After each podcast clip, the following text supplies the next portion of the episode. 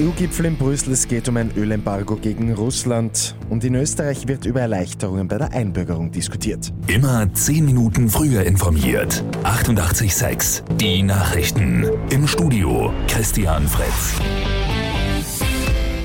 EU-Staats- und Regierungschefinnen kommen heute in Brüssel zu einem weiteren Sondertreffen zum Ukraine-Krieg zusammen.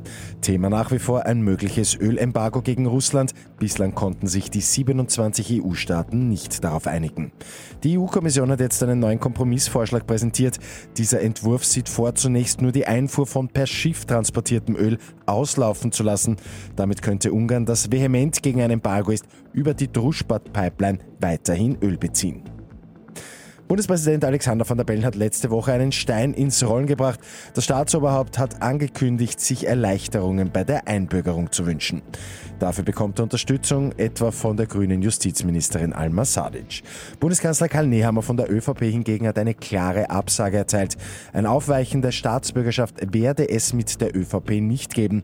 Das kommt nicht in Frage, sagt Nehammer der Kronenzeitung. Finnland ist neuer Eishockey-Weltmeister. Der Olympiasieger von heuer gewinnt das Finale bei der Heim-WM gegen Kanada mit 4 zu 3 nach Verlängerung. Und bei Lotto 6 aus 45 hat es am Abend einen Sechser gegeben. Der Gewinn 3,1 Millionen Euro. Mit 88,6 immer 10 Minuten früher informiert. Weitere Infos jetzt auf Radio 88,6 AT.